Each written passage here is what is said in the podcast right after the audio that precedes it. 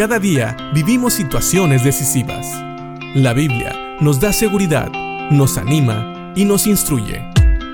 Impacto Diario con el doctor Julio Varela. Hay personas que no se dan cuenta que cuando impiden que la palabra de Dios sea predicada o, más claramente, que el Evangelio sea predicado, ellos se están oponiendo realmente a la voluntad de Dios, se están oponiendo a Dios mismo. Lo más curioso es que muchas de estas personas son muy religiosas. Ellas impiden que la palabra de Dios sea predicada, que el Evangelio sea predicado, porque piensan que va en contra de su religión o de Dios mismo. Realmente son sinceros en esto, así como Pablo alguna vez también hizo cosas indescriptibles, cosas abominables delante de los ojos de Dios, cuando él pensaba que estaba defendiendo la verdad de Dios. ¿Sabes? Mucha gente ha cometido este error en nuestros tiempos y aún en los tiempos de Jesús y en los tiempos de los primeros cristianos. Fíjate bien lo que nos dice Pablo en la primera carta a los tesalonicenses en el capítulo 2, versículos 15 y 16 hablando a los tesalonicenses, a quien Pablo ya les dijo que estaba contento que ellos hubieran recibido el mensaje del Evangelio no como ideas humanas o como palabras de hombres, sino como la verdadera palabra de Dios. Esto llevó a los tesalonicenses a sufrir igual que Cristo había sufrido y como también los cristianos en Judea habían sufrido.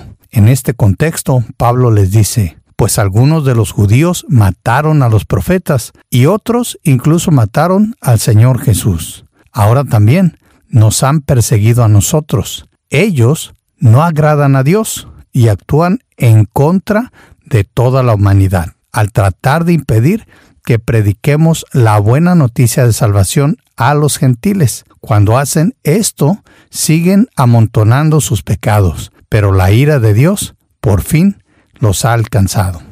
Pablo ahorita se está refiriendo específicamente a los judíos, aquellos que seguían defendiendo la ley, aquellos que no creyeron que Jesucristo era verdaderamente el Hijo de Dios y que pensaron que era un falso maestro, un falso profeta, que había venido a engañarlos a todos.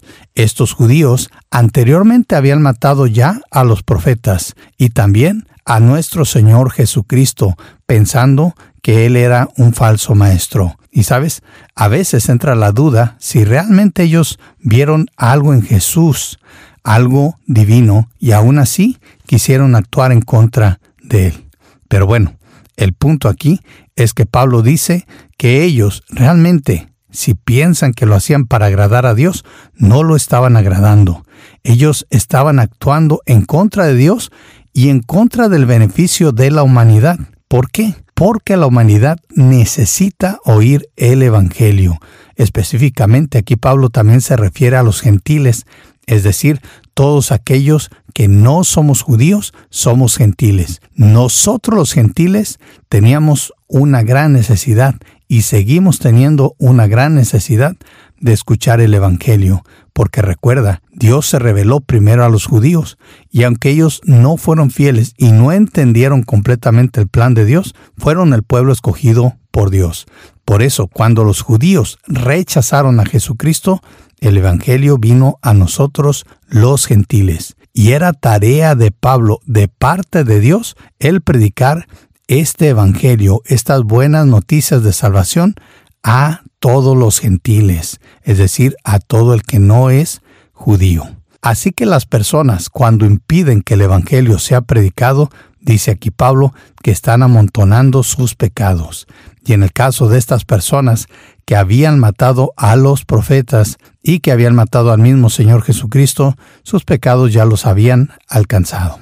Esta es una frase muy difícil de entender, pero básicamente quiere decir que ellos realmente estaban equivocados, que realmente estaban pecando contra Dios, y que al rechazar la salvación, ellos iban a merecer el pago por esos pecados, es decir, no habiendo sido perdonados en la sangre de nuestro Señor Jesucristo, toda persona que rechaza la salvación en Dios, en Cristo Jesús, va a pagar por sus pecados. Y sabes, ese es un pago muy grande y es una condenación muy grande para aquel que no acepta a Cristo como Señor y Salvador. Así que por eso es tan importante que todos reciban el Evangelio, que todos escuchen estas buenas noticias de salvación. Y gracias a Dios que a pesar de la persecución y a pesar de los peligros, siempre ha habido personas que obedecen al Señor y que han predicado el Evangelio a todas las personas, judíos y gentiles,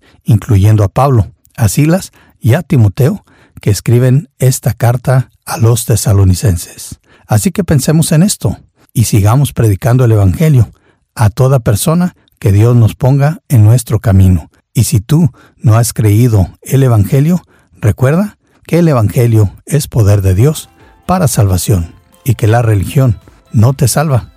Solamente el creer en Cristo como Señor y Salvador es donde podemos encontrar el perdón por nuestros pecados. Piensa en esto y que Dios te bendiga.